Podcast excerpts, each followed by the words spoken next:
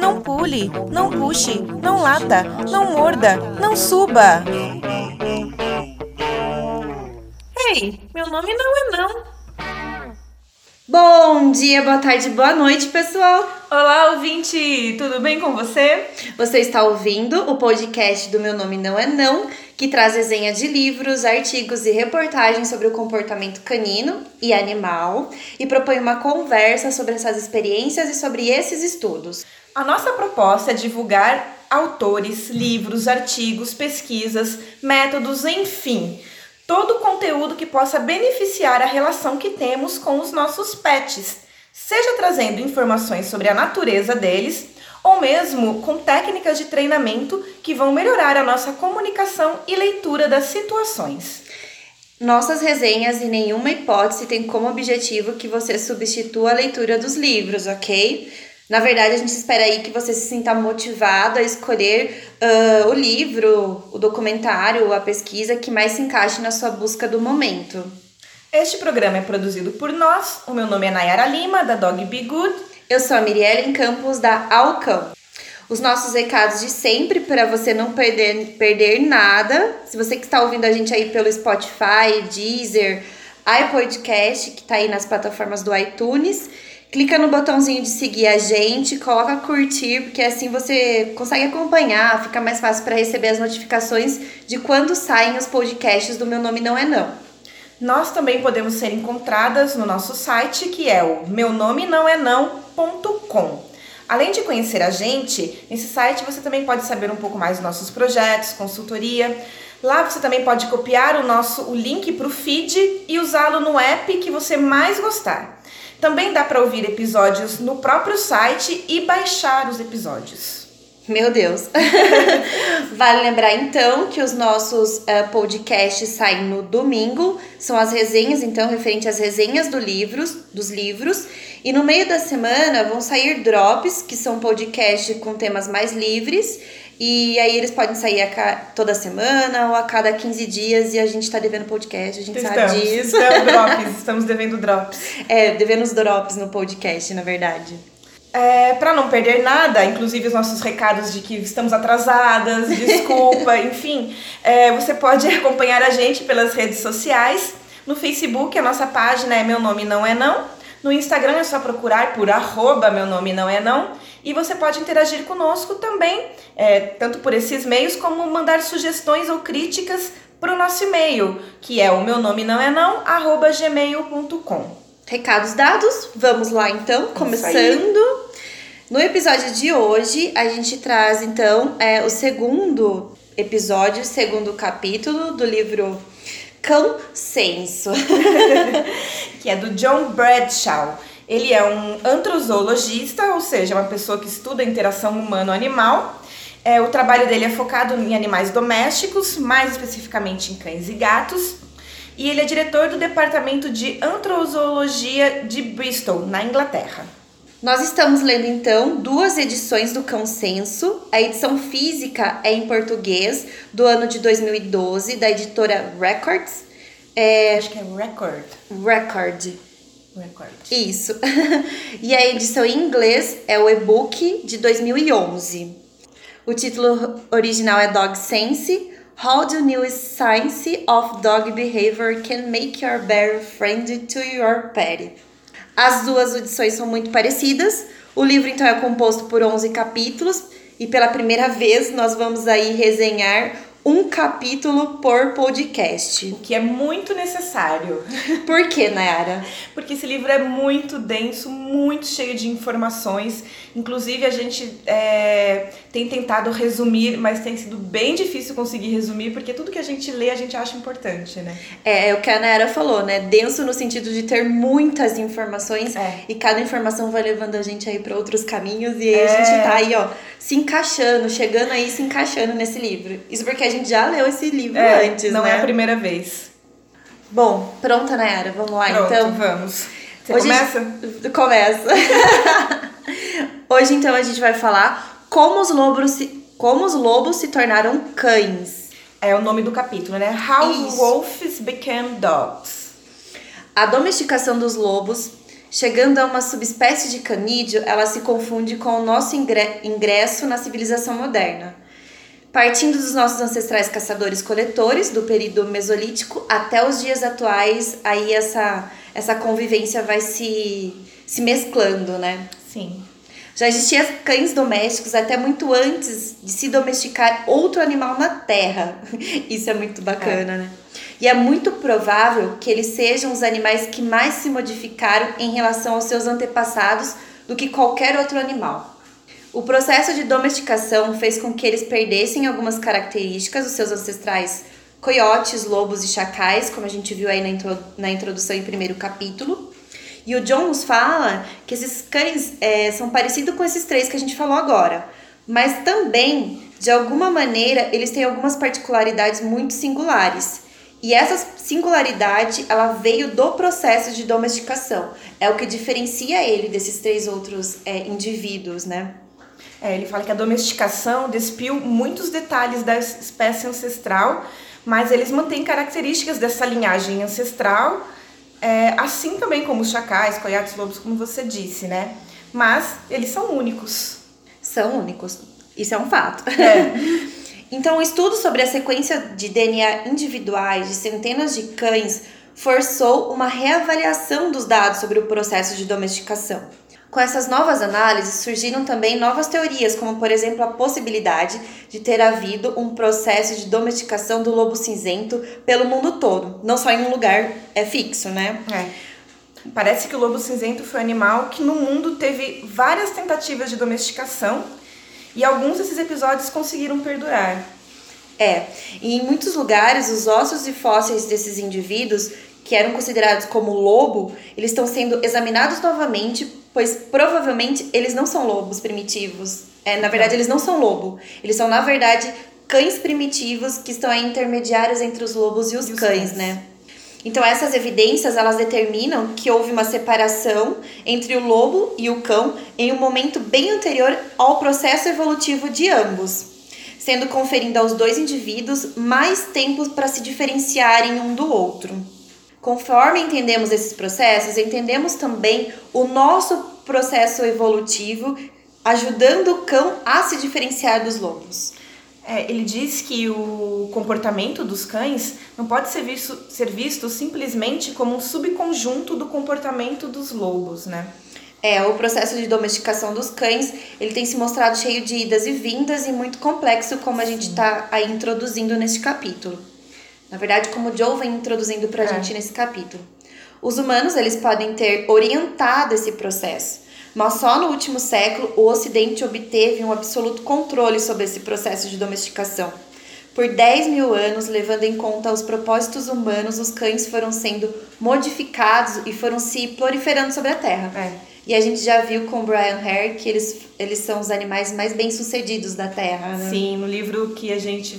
No livro Seu Cachorro é um Gênio, que nós resenhamos é, anteriormente a este... Foi uma boa preparação para o é, consenso. Foi. Nós os modificamos assim como eles se domesticaram. Aí ambos contribuíram para esse processo, nós e os próprios cães, né? Uhum. Há 15 anos atrás, a gente acreditava que a domesticação tinha uhum. começado entre 12 mil e 14 mil anos. Isso aí em, antes da agricultura. Aí essa data veio da descoberta de mais antiga de vestígios caninos através de respostas de carbono. Porém, aí em 1997, uma equipe de cientistas norte-americanos e suecos, eles sequenciaram o DNA de cães e lobos vivos. Aí o John traz isso pra gente logo aí na introdução, explicando até um pouquinho sobre o DNA. E para surpresa de todos, as informações datam de 100 mil anos atrás para a domesticação do cão. Aí a gente vê uma discrepância bem grande de datas, né? Se isso fosse verdade, significaria que os cães e humanos estavam juntos antes mesmo da descoberta da, da agricultura e antes mesmo da nossa própria espécie ter saído do berço da civilização que foi a África. É, ele, coloca, ele coloca que, nós, que eles estavam conosco ao nascer da nossa espécie. É, então esses estudos de 1997, que tem como base é, a análise do DNA, eles têm mudado, pois diferentes tipos de DNA podem dar respostas distintas. Essa estimativa foi mudada para 15 a 25 mil anos, a explicação para essa reavaliação foi o método utilizado para calcular esse tempo.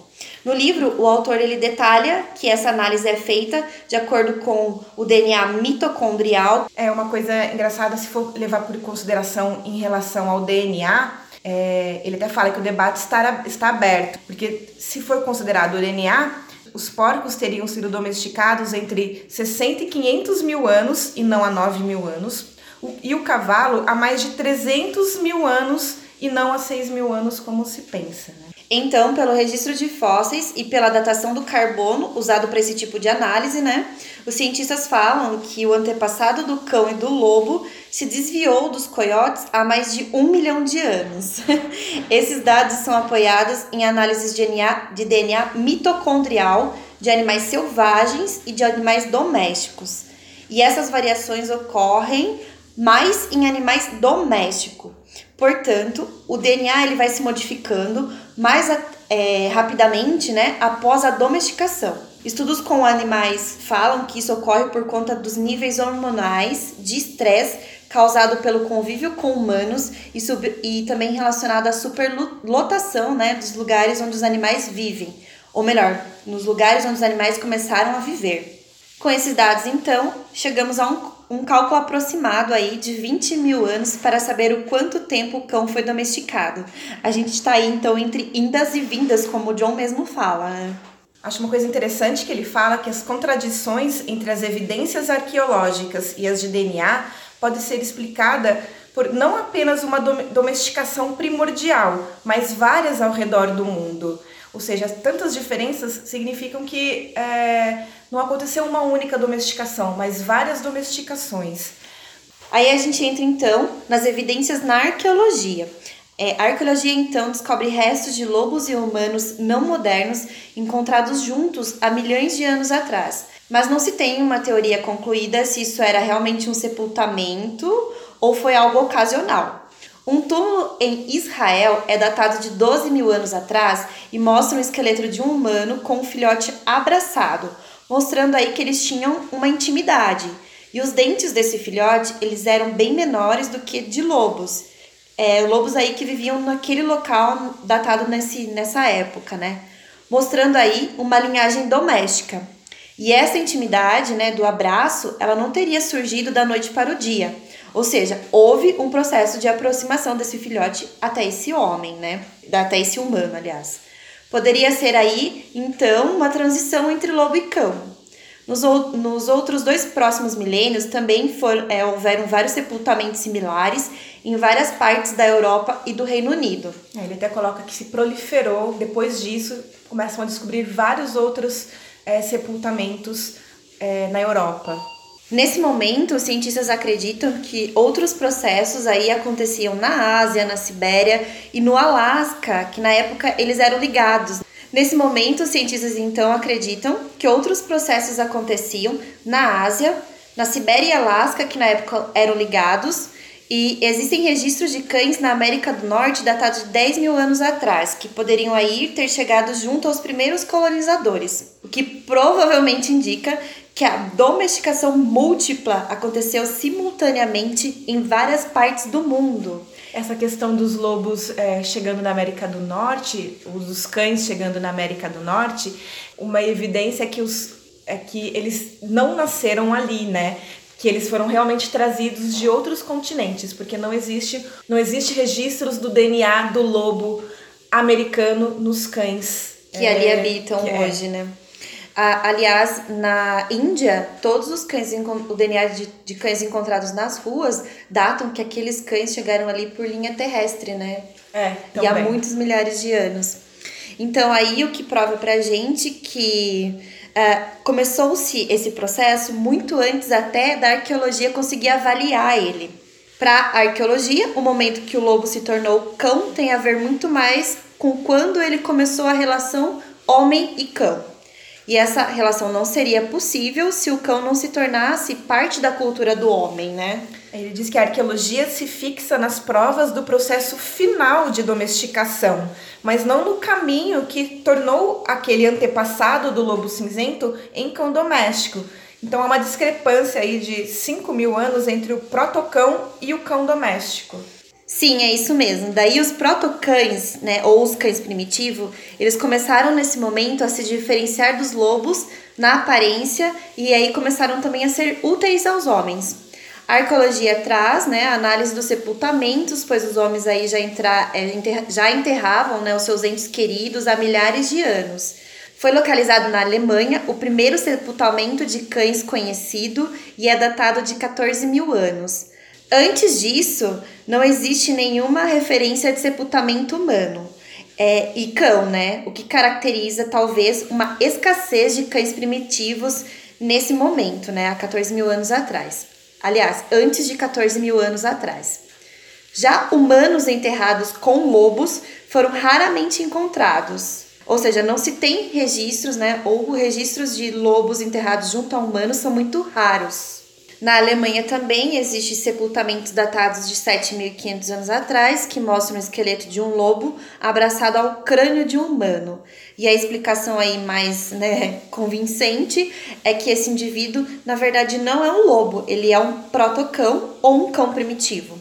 Pois o lobo é mais próximo daquele local, né, vivendo mais próximo daquele local, ele não era sociável o suficiente para chegar lá sozinho, para chegar até a Alemanha sozinho. Em um sítio onde hoje é a Sérvia, foi encontrado também registros de indivíduos enterrados é, juntos, né, humanos e esses protocães, datados de 8.500 anos atrás. Nesses sítios foi encontrado um pequeno tipo de cão que ele era usado para alimento. E como eles chegaram a essa conclusão? Pois foi encontrado ossos sepultados e esses ossos eles eram quebrados e o crânio era esmagado, o que aí, né, vai assimilando dentro da arqueologia que ele era um pequeno cão usado para alimento. E nesse mesmo sítio arqueológico foi encontrado eh, esqueletos de um cão maior, que daí ele era enterrado ileso. Possivelmente esse cão era usado para um, ser um cão de companhia, um cão aí de guarda daquelas pessoas daquele momento. Na mesma época e na mesma região foram encontrados outros restos que pareciam de uma terceira espécie de canídeo vivendo junto, que daí eles determinaram como sendo lobos mesmo, né? Que era um esqueleto muito, era um esqueleto muito maior. Ainda pelos arqueólogos foram encontrados crânios datados de 13 mil 14 mil, 20 mil e 30 mil anos em proximidade de humanos, né? Esses crânios sepultados aí em proximidade de humanos. Existe uma evidência de pegadas datada de 26 mil anos atrás de uma criança andando ao lado do seu enorme, aí vamos falar de um protocão, né? Em uma caverna na França. É, provavelmente o autor até fala pra gente que a gente consegue ver a imagem, né? É. Porque é, o registro, na verdade, foi da. Eles conseguiram a data pelo queimado da tocha que estava na caverna, é, provavelmente do era carvão, né? Do carvão que estava ali na caverna, que provavelmente foi o que o menino utilizou ali para entrar na caverna, para iluminar ele entrar na caverna. Então aí a gente começa a dar uma, a gente é. consegue dar uma viajada e imaginar a é. cena, né? E é engraçado que eles, eles, eles estimam que essa criança tinha entre 8 e 10 anos com um animal, né, que tinha uma pegada bem grande. Então, a gente é, consegue mostra... imaginar aí uma criança com um, um protocolo enorme do é. É, e mostra também uma evidência de uma relação entre esses dois Sim. seres, né? Eles já, já, estavam coexistindo. E uma criança, né? Você imagina uma criança com um canídeo enorme. Enorme. então, com certeza que... eles tinham uma relação. É. Então, pode-se afirmar aí que 14 mil anos atrás, os primeiros cães se diferenciaram dos lobos mas não podemos afirmar que essa é a data da domesticação. E ainda, os arqueólogos não conseguem distinguir o que houve no cérebro dos lobos que eles passaram a viver com os humanos, porque aí os arqueólogos con conseguem analisar o tamanho do crânio, mas não as modificações cerebrais que aconteceu no processo de domesticação, né? O Bradshaw diz que esse, essa data de 14 mil anos a gente pode considerar como o fim da primeira fase de domesticação dos cães o autor nos fala que é impossível saber onde começou os, os episódios originais da domesticação, né? Não tem como datar isso, né? Até então. E os biólogos aí foram analisar os DNAs de cães de aldeia, acreditando que esses cães eram descendentes direto dos primeiros lobos domesticados. É muito engraçado o resultado que eles conseguiram disso. e eles não conseguiram dados exatos. É, pelo contrário, na verdade, os cães de aldeias tinham um DNA muito mais é, influenciado de outros DNAs do que um cão de uma cidade, por exemplo. O cenário provável é que os lobos ele tenham sido domesticados em várias partes do mundo. Alguns vingaram, outros deixaram poucos ou, uma, ou nenhuma descendência. Outros prosperaram, cruzando com outras raças que estavam sendo aí levadas pelo humano, pelo, pelos humanos aí pelo mundo, né? Então, apesar de não sabermos onde se originou exatamente o cão, a gente pode afirmar que a sua ancestralidade não tem a ver com nenhum tipo particular de lobo. Essa parte a gente já começa a deixar bem claro algumas teorias. É. Os cães, então, são uma mistura de vários ancestrais dos lobos e vários ancestrais dos próprios cães que viveram entre a Ásia e entre a Europa. Isso, e um pouco do Oriente Médio também, ele diz e não há nenhum lobo vivo que possa servir como modelo perfeito para compreender como os cães se comportam. Também aí temos uma evidência dos últimos estudos da década de 70 sobre a teoria da, da dominância caindo por terra, né? Uhum. A partir daí, a evolução do cão, né, tem mudado, como a nossa evolução também tem mudado. Não dá para admitirmos que seres tão gigantescos e carnívoros viveram a proximidade com humanos somente por terem é, o lixo ali para comer, né? Na verdade, a gente até falou isso também aqui antes nos outros, nas outras resenhas, eles eram extremamente carnívoros, então é mais provável que eles disputassem a comida com a gente, né? E não que eles, eles ficassem satisfeitos somente com o nosso lixo. Na verdade, o que se vem sendo estudado é que o homem, ele quis esse cão-lobo, lobo-cão, né? Por perto, pelo simples fato de que a humanidade sempre gostou de ter animais de estimação. Então, o humano começou a suprir essas necessidades com indivíduos que demonstravam é, prosperidade ao ficar perto e serem um pouco mais amigáveis ao ficar perto de humanos, né? Na história, tem registros nas sociedades de caçadores-coletores de animais filhotes que eram capturados da natureza e cuidados pelos humanos. Quando adultos, eles voltavam à vida selvagem por serem grandes, né, por, por aí ficarem enormes, ou por ficarem muito violentos, como provavelmente aconteceu com os dingos, que são os cães é, de aldeia encontrados na Austrália, né? Ainda hoje, muitas tribos de caçadores-coletores usam animais como símbolos de status. Por exemplo, na, na Amazônia, né, a gente tem uma tribo na floresta amazônica, é, na verdade é um matriarcado, onde a cacique, ela utiliza de... ela ela tem macacos né? tribo. Mulheres, elas pegam ma macacos para ser para serem sua companhia. E até eles explicam no livro, né, o autor traz pra gente no livro que os exploradores dessa região da Amazônia encontraram a cacique da aldeia com três animais, como se fossem um cocar e um manto em volta dela. Então, assim, cada jovem mulher daquela aldeia tinha um macaco para cuidar e alimentar, e até alimentava mais do que o próprio filho daquela mulher. E aí é, a gente vê que os animais começaram a ser usados como status dentro dessa sociedade de caçadores-coletores. Mas os cães, eles é, se diferenciaram desses indivíduos porque eles não foram somente domados, né? Esses cães lobos, eles chegaram pra, na proximidade de humanos por vontade própria. É, os lobos foram domesticados porque ficaram perto dos homens por escolha e também porque formaram um relacionamento recíproco, né? A principal diferença entre cães e, os lobos é a facilidade com que os filhotes adotam uma identidade dual, parte humana e parte cão, e que o lobo não consegue fazer. Tem um trecho do livro que eu acho bem legal porque ele é bem explicativo sobre tudo isso que a gente tem é, que ele tem abordado nesse capítulo é, ele diz assim: é inteiramente possível que algum acidente genético, algum tipo de mutação, tenha conferido a certos lobos a capacidade de socializar com duas espécies simultaneamente, de compartilhar seu comportamento social com humanos e com outros lobos, enquanto suas preferências sexuais permaneciam voltados para sua própria espécie. Até o homem aparecer, essa mudança hereditária não teria trazido vantagens ou desvantagens para os lobos que a carregassem. Mas quando as sociedades de caçadores-coletores, em lugares onde também haviam, havia lobos, se desenvolveram até o ponto em que o hábito de ter animais de estimação tornou-se corrente, Esses lobos das proximidades, com o mecanismo de socialização alterado, estavam pré-adaptados para a coexistência com a humanidade. Por outro lado, assim, as sociedades que por acaso adotaram lobos nos lugares em que os mecanismos de socialização destes haviam sido alterados, encontravam animais que podiam reproduzir-se com sucesso em um ambiente conformado pelo homem.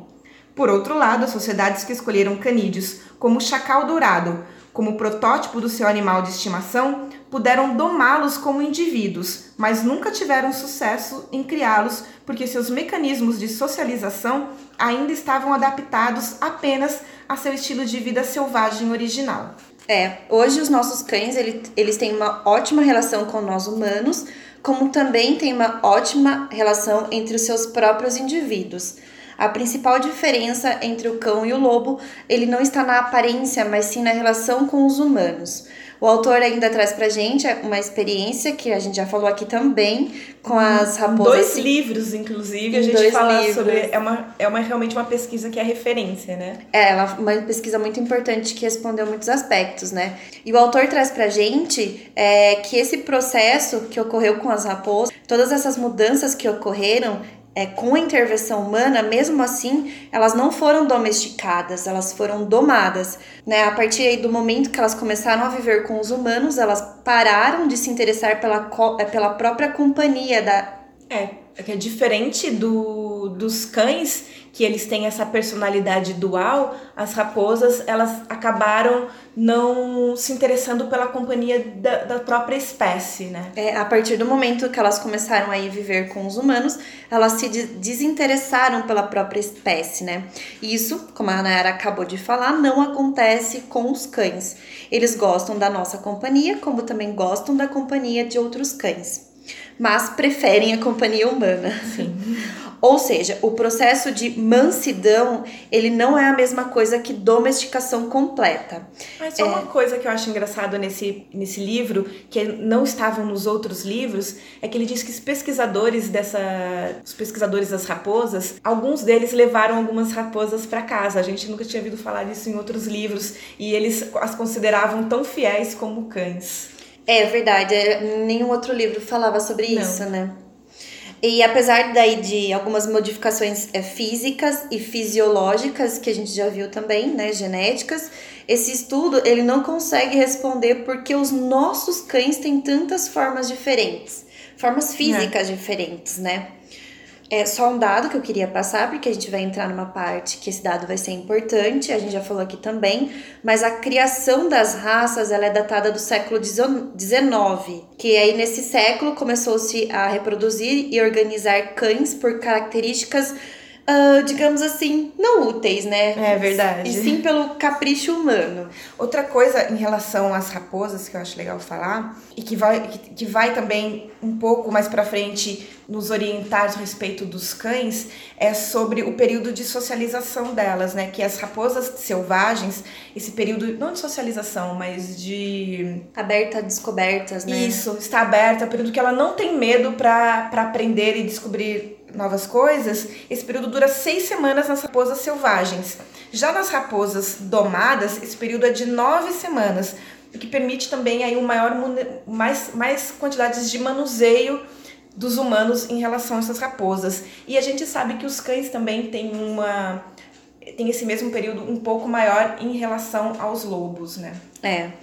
É, então, só um dado que a gente vai utilizar aí mais para frente, a criação das raças, ela é datada do século XIX, foi aí então que se começou a reproduzir e organizar os cães por características, digamos assim, não úteis, né? Uhum. E sim aí por capricho humano. Antes disso, há 5 mil anos atrás, haviam cães para vários propósitos. Por exemplo, os galgos daquela época, que são bem parecidos com os galgos atuais, que, são, que eram cães e são cães com focinho mais alongado para farejar melhor a caça, tinham aí um espaço é, na relação humano-cão na caça.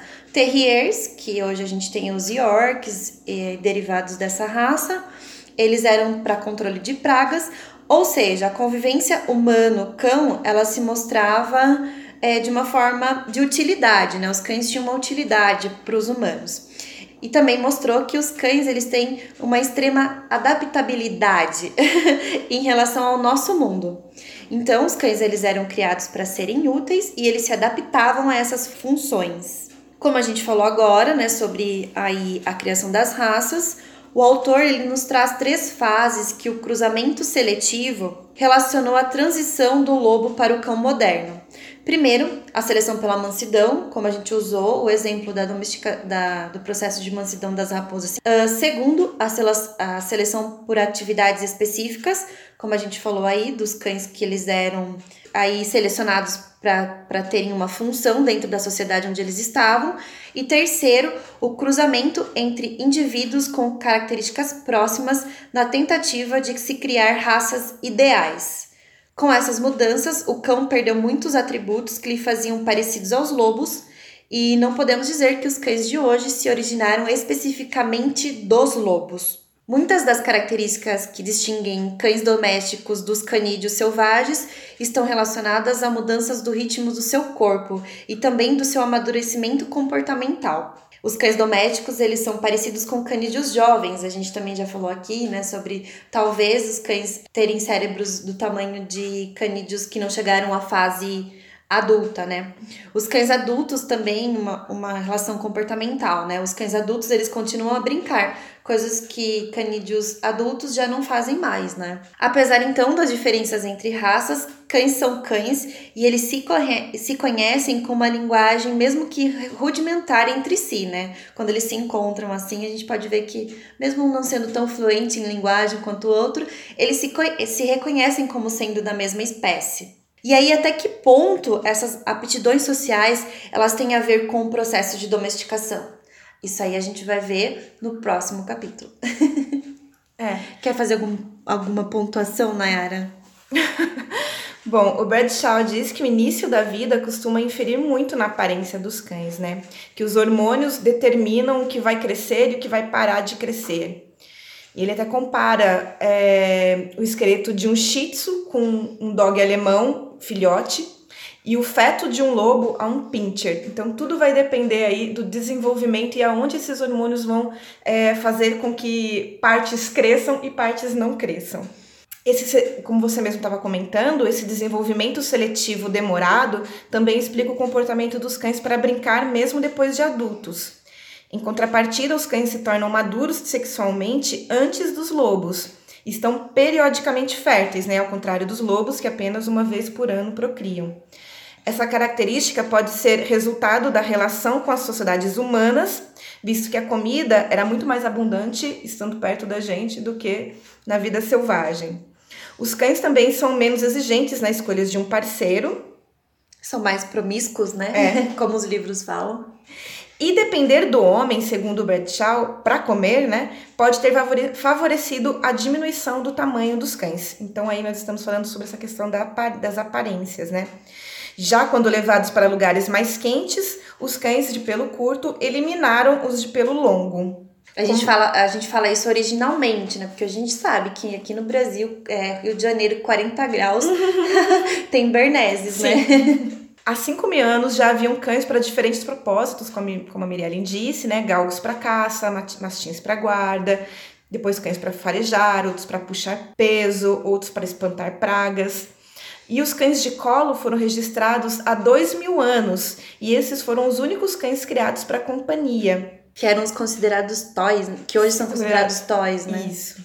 A escolha dos machos para acasalar deve ter sido baseada na conformação do corpo, mas sobretudo na conduta, isso lá no início, né? No pastoreio, na caça, na guarda. Os cães eram criados sobretudo porque eles eram úteis, eram úteis, a Mirelle já comentou sobre isso, mas no início eles acasalavam aí de maneira deliberada, né? Sem planejamento nenhum. Às vezes poderia acontecer de, um, de uma seleção por pai. Então eles pegavam um macho, que eles gostariam de ter um, um filhote parecido, e faziam um acasalamento.